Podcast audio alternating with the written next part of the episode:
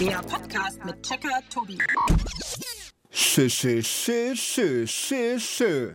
Schö, schö, schö, schö, schö, schö. Fertig.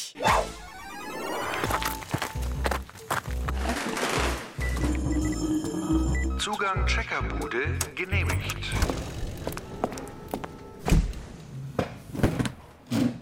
Hallo liebe Leute, schön, dass ihr mit dabei seid und herzlich willkommen in meiner Checkerbude zu einer neuen Folge Checkpot. Ihr wundert euch wahrscheinlich, was um Himmels Willen ich da gerade gemacht habe mit diesem Schö, Schö, Schö, Schö.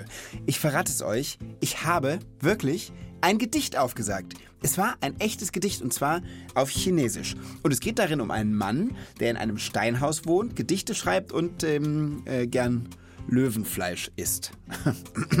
ich kann leider nicht wirklich Chinesisch, aber das Gedicht gibt's wirklich und ich habe das extra für euch einstudiert.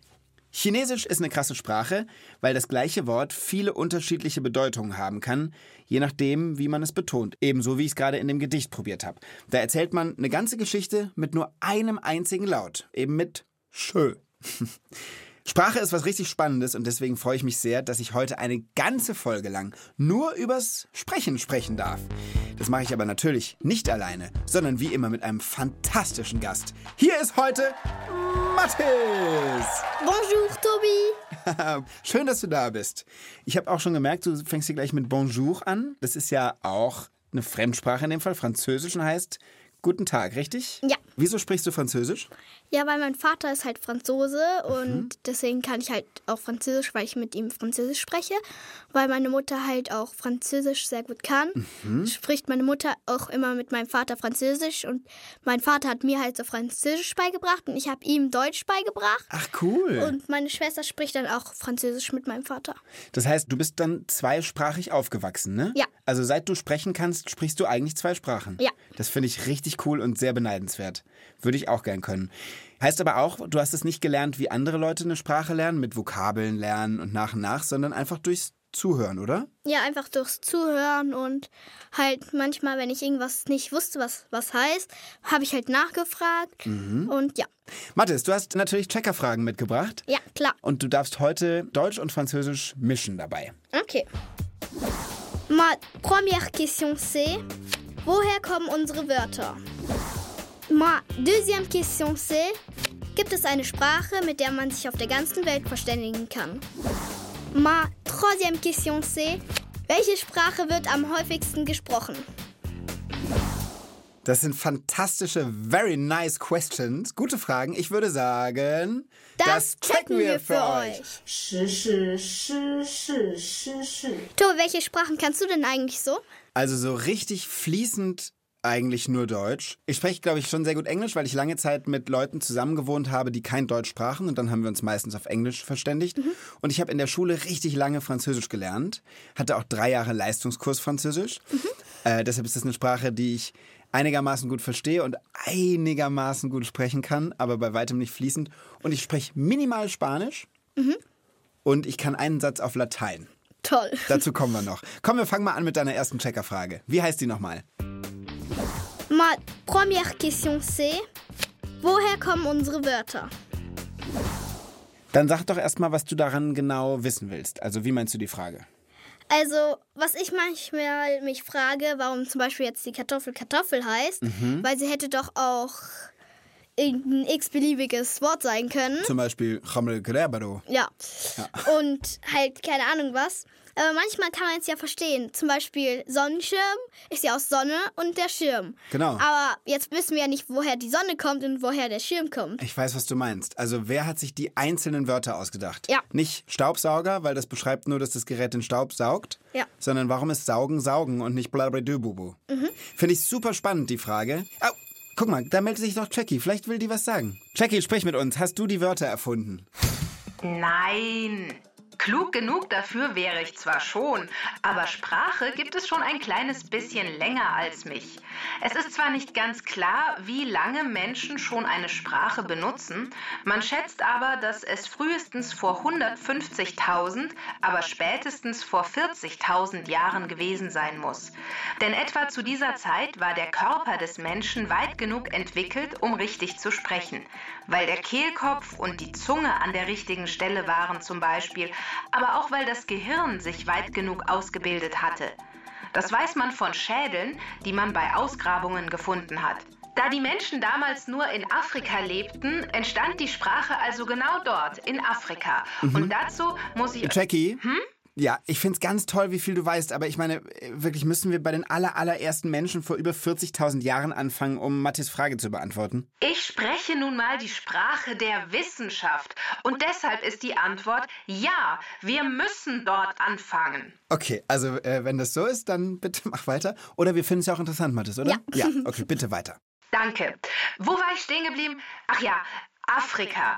Wie die ersten Wörter lauteten, die jemals gesprochen wurden, weiß man nicht. Und auch nicht, wie die Menschen auf die Idee kamen, sie so zu nennen, wie sie sie nannten. Man wird das wahrscheinlich auch nie herausfinden können, denn es gibt ja keine Aufnahmen oder schriftliche Aufzeichnungen aus dieser Zeit. Was man weiß, als sich dann eine kleine Gruppe Menschen aufmachte, Afrika zu verlassen, hatte sie bereits eine komplette Sprache im Gepäck. Mit Wortschatz und Grammatik und allem, was dazugehört. Über die Jahrtausende entwickelte sich diese Ursprache weiter und weiter und immer weiter. Gemeinsam mit den Menschen, die auch immer weiter und weiter zogen und die Erde besiedelten, um Handel zu treiben oder fruchtbares Land zu finden oder Städte zu gründen. Die deutsche Sprache hat sich aus dem Westgermanischen entwickelt, genauso wie Englisch und Niederländisch. Deutsch, wie wir es heute sprechen, ist etwa 500 Jahre alt. Okay, Mathis, bist du jetzt schlauer als vorher? Ja, so halb. Also meine Antwort ist ja eigentlich schon beantwortet. Man weiß nicht, warum die Kartoffel jetzt Kartoffel heißt. Genau. Und man kann es auch eben nicht wirklich rausfinden. Ja. Und es ist ja schon irgendwie spannend und cool zu wissen, dass die Sprachen alle irgendwie den gleichen Ursprung haben. Ja. Und das weißt du bestimmt, es gibt ja viele Leute, die auch in der Schule noch Latein lernen. Ne? Hast du das in der Schule? Nee. Mhm. Nee, aber meine Schwester konnte wählen, ob Latein oder Naturwissenschaften. Sie hat Naturwissenschaft genommen. Genau. Aber Latein ist auf jeden Fall eine Sprache, die nicht mehr gesprochen wird, aber der Ursprung auch von ganz vielen anderen Sprachen ist. Ich hatte in der Schule mal zwei Jahre und ich kann noch sagen, Ecke, Ilik Casa Pava ist. Und das heißt, sieh mal, da vorne steht ein kleines Haus. Ah, super. Super, ne? Ja, das ist aber auch ziemlich genau alles, was ich mir da ähm, behalten habe. Ist denn deine Frage dann trotzdem soweit erstmal beantwortet? Ja, klar. Man weiß, dass der Ursprung der Sprache in Afrika liegt. Und man kann nachvollziehen, wie sich die deutsche Sprache entwickelt hat. Aber wie die ersten Menschen auf der Welt auf die Ideen für die ersten Wörter kamen, das weiß man leider nicht. Mir fällt noch was Wichtiges ein. Jetzt spricht man in Deutschland ja nicht nur Deutsch, sondern es gibt ja auch viele Leute, die hier leben, die eine andere Muttersprache haben. Russisch, äh, Türkisch, Arabisch, Italienisch, Französisch natürlich. Wenn du mit der Grundschule fertig bist, dann könntest du ja überlegen, ob du auf eine Schule gehst, wo tatsächlich auch Französisch unterrichtet wird. Ein französischsprachiges Gymnasium zum Beispiel. Ja, dann könnte ich auf das gleiche gehen wie meine Schwester, weil die geht auch auf ein französischsprachiges Gymnasium und dann wären wir sowieso auf dem gleichen und ja. Willst du das machen? Ja, also wenn ich aufs Gymnasium gehen kann, dann werde ich da auch hingehen. Trop bien, Monsieur. Ey, moi, trouve ça aussi très bien.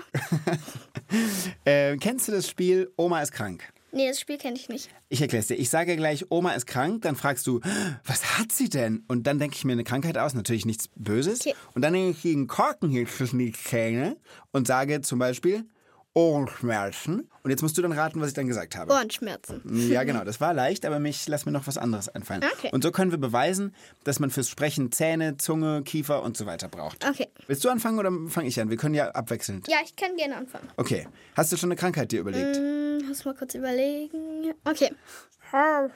Nee, du musst erst Oma ist krank sagen. Oh. Ohrschrank. Was hat sie denn? Äh, Haarausfall. Ja. Wirklich? Ja. Cool. Okay, jetzt andersrum. Oma ist krank. Was hat sie denn? Huchig. Äh, Fußpilz. Ja. okay, nochmal noch mal umgekehrt. Okay. Ohrschrank. Was hat sie denn? Augenausfall. Augenausfall? Ja. Ach, Das ist mit die schlimmste Krankheit, von der ich je gehört habe. Oh Gott, oh Gott. Die hast du dir ausgedacht, die gibt's Ja. nicht wirklich. Okay. Ich will auch nochmal. Okay. Oma ist krank. Was hat sie denn? Brechdurchfall. Ja, richtig schlimm. Brechdurchfall. Brechdurchfall? Brechdurchfall. Sie muss die ganze Zeit kotzen und kacken. Ah. Ich glaube, an der Stelle sollten wir vielleicht lieber aufhören. Ja. Für alle Omas da draußen, die gerade zuhören. Keine Angst, liebe Omas. Wir machen nur Spaß. Ja. Aber damit haben wir auf jeden Fall bewiesen, wie wichtig das hier alles ist, dass es da alles stimmt fürs Sprechen. Ja. Kommen wir doch damit mal zur zweiten Checkerfrage. Meine zweite Checkerfrage lautet: Gibt es eine Sprache, mit der man sich auf der ganzen Welt verständigen kann? Du meinst damit schon eine richtige Sprache, jetzt nicht irgendwie eine Zeichensprache, Gestik, Mimik, sich so verständigen, oder? Nee, sondern eine richtige Sprache. Okay, aber ich meine, wenn du sagst, eine Sprache, mit der man sich auf der ganzen Welt verständigen kann, Ja. dann müsste es ja eine Sprache sein, die vielleicht nicht zu einem Land gehört, sondern die einfach alle lernen können. Ja, sowas wäre cool. Ich glaube, es gibt so eine Sprache. Ich habe davon irgendwie mal gehört, aber ich bin nicht ganz sicher, was es damit auf sich hat. Okay. Und wenn du magst, dann können wir es machen wie so oft und wir rufen einfach jemanden an, der uns weiterhelfen kann. Ja. Dann wähle ich mal die Nummer von Sabine Fiedler. Willst du wissen, wer das ist? Ja. Die Sabine ist Sprachwissenschaftlerin an der Uni Leipzig, kennt sich super mit allen möglichen Sprachen aus. Ja, hallo, hier ist Sabine Fiedler. Hallo Sabine, hier ist Tobi. Hallo. Du, vielleicht kannst du uns weiterhelfen. Wir haben nämlich eine Frage an dich, Mathis und ich. Und zwar, gibt es eine Sprache, mit der man sich auf der ganzen Welt verständigen kann? Ja, die gibt es. Oder eigentlich gibt es sogar mehrere davon. Aber die bekannteste ist Esperanto. Ja. Ich spreche Esperanto, mi parolas Esperanton, würde das heißen. Aha, cool. Was ist das genau für eine Sprache? Also Esperanto ist eine Plansprache. Das bedeutet, dass sie geplant entstanden ist und nicht so wie unsere üblichen Sprachen über Jahrtausende hinweg sich entwickelt hat. Jemand hat Esperanto am Schreibtisch erschaffen. Ach, krass. Und zwar war das Ludwig Samenhof und das ist schon über 100 Jahre her. Das war 1887. Ja.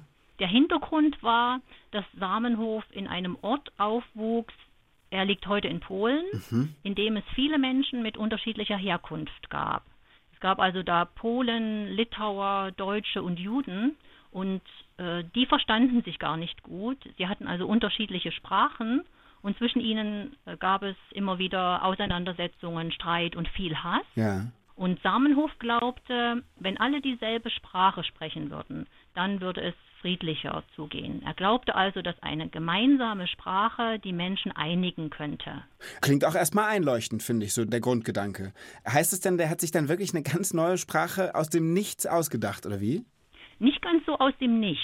Also das Esperanto sollte die Zweitsprache der Menschen werden, neben der Muttersprache, für die internationale Verständigung. Das ist ja eine tolle Idee. Warum spricht denn trotzdem heute kaum jemand, glaube ich zumindest, Esperanto? Naja, ganz erfolglos war der Versuch nicht.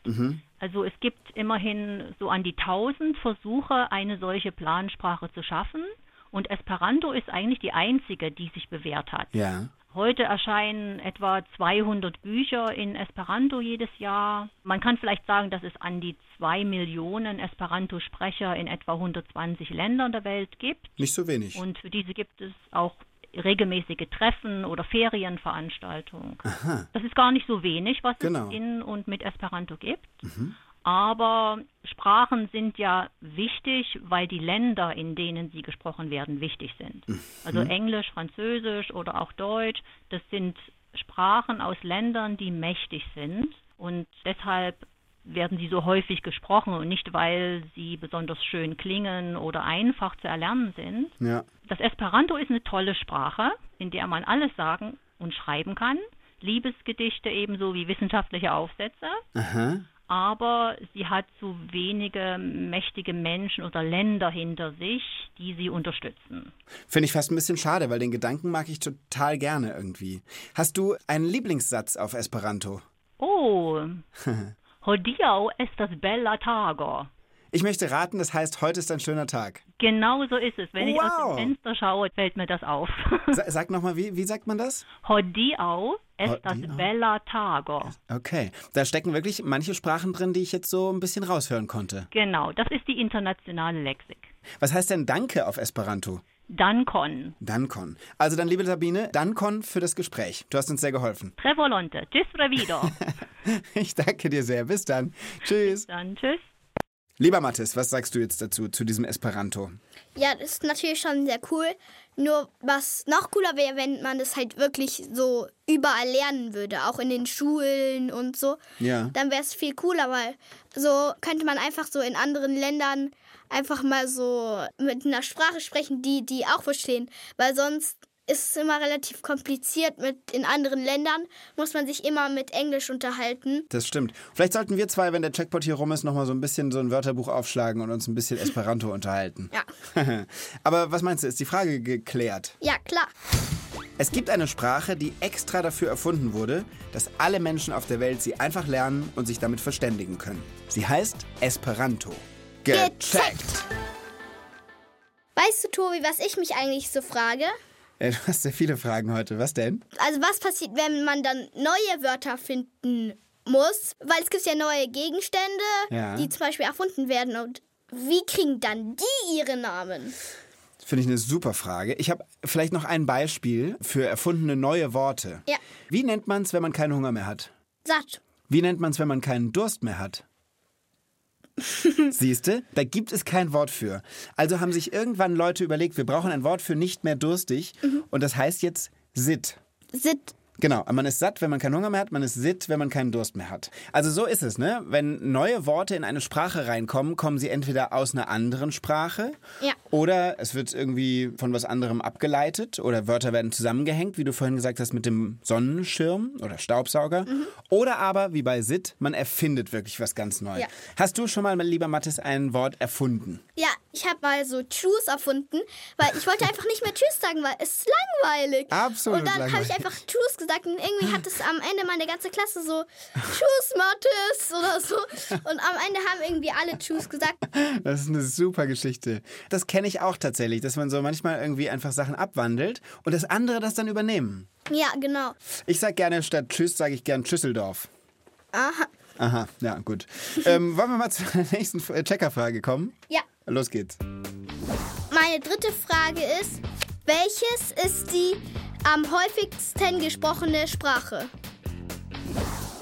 Was denkst du denn? Englisch wahrscheinlich, weil Englisch wird halt oft benutzt und so. Englisch lernen, glaube ich, zumindest irgendwie wirklich viele Leute auf der ganzen Welt äh, als erste Fremdsprache. Ja. Aber es gibt natürlich auch richtig viele Inderinnen und Inder, auch Chinesen auf der Welt. Ja. Mhm. Dann gibt es ganz viele Länder, wo man Arabisch spricht, Spanisch und Portugiesisch, weil es auch in Südamerika gesprochen Ja. wird.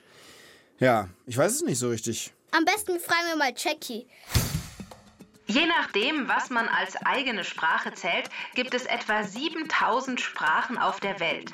Zählt man alle Muttersprachler zusammen, also alle Menschen, die eine bestimmte Sprache als Kind erlernt haben und hauptsächlich verwenden, ist die am häufigsten gesprochene Sprache der Welt Chinesisch. 1,3 Milliarden Menschen auf der Welt haben Chinesisch als Muttersprache.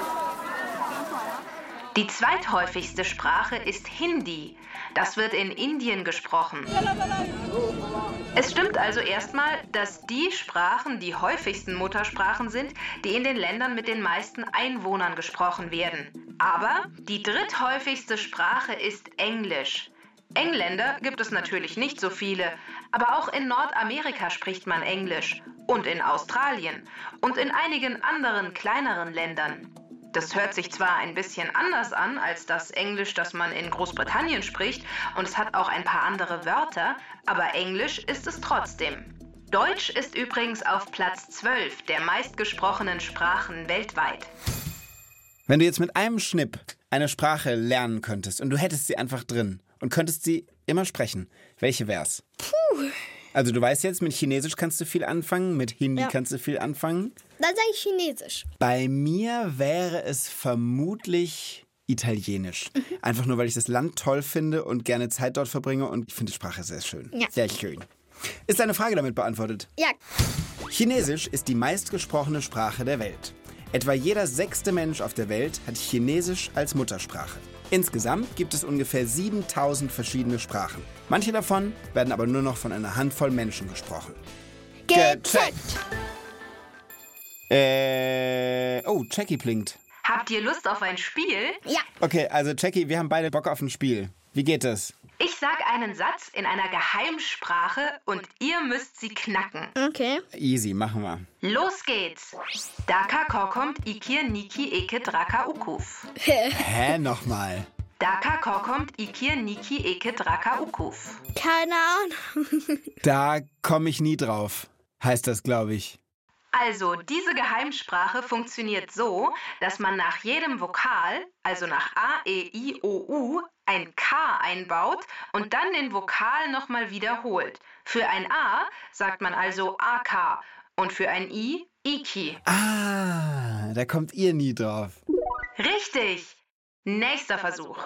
Irpsen, Zerpsen, Herbsen, Berbsen, Irpsen, Nerpsen, Erbsen, Irpsen, Nerpsen, Erbsen, Derbsen, Erbsen, Terpsen, Erbsen, Nerbsen, Berbsen, Erbsen, Nerpsen, Kerbsen. Also ich muss sagen, ich mag viel Gemüse, aber Erbsen finde ich einfach nicht so richtig geil. Es tut mir leid, es gibt wirklich spannenderes Gemüse als Erbsen. Aber Erbsen finde ich nicht ekelhaft, weil sie schmecken ja einfach nach gar nichts. Deswegen sind sie nicht ekelhaft, sie sind nicht lecker, sie sind einfach. Sie sind einfach uninteressant. Ja. ja. Okay, Jackie, also das ist unser Beitrag zu deiner Geheimsprache. Wir mögen beide Erbsen nicht so richtig gerne, wir finden aber auch nichts Schlechtes daran. Aber was du da gerade gesagt hast, haben wir, glaube ich, beide nicht verstanden. Oder hast du eine Idee? Nee, keine Ahnung. Das ist die Erbsensprache.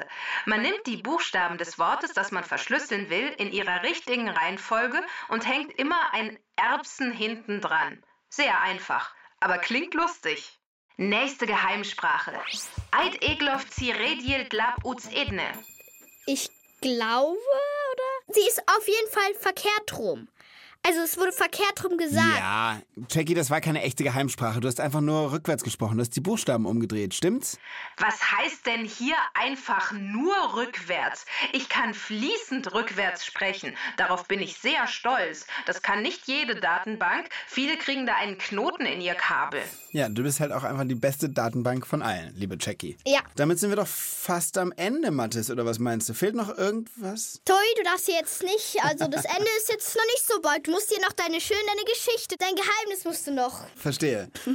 Also, ich kann dir was über meinen Namen sagen und die sprachliche Herkunft. Mhm. Ja. Tobias, weiß ich, kommt aus dem Hebräischen Mhm. und heißt so viel wie Gott ist gütig. Und mein Nachname ist ja Krell. Und Krell kommt von dem althochdeutschen Wort Kreil. Und ein Kreil ist so eine Art Harke, mit der man die Erde im Boden so durchhakt, so ein Gartengerät. Was darauf schließen lässt, dass meine Vorfahren Gärtner waren.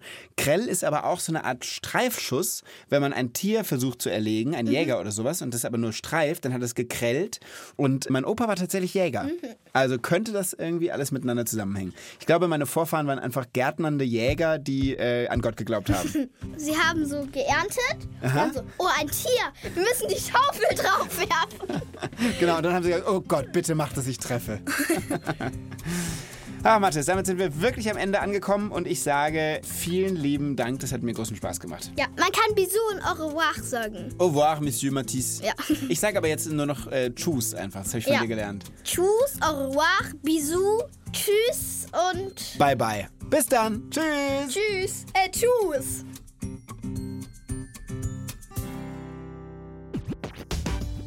Text und Regie Michaela Bold. Sprecherin Konstanze Fennel. Redaktion Inga Nobel. Eine Produktion des Bayerischen Rundfunks 2022.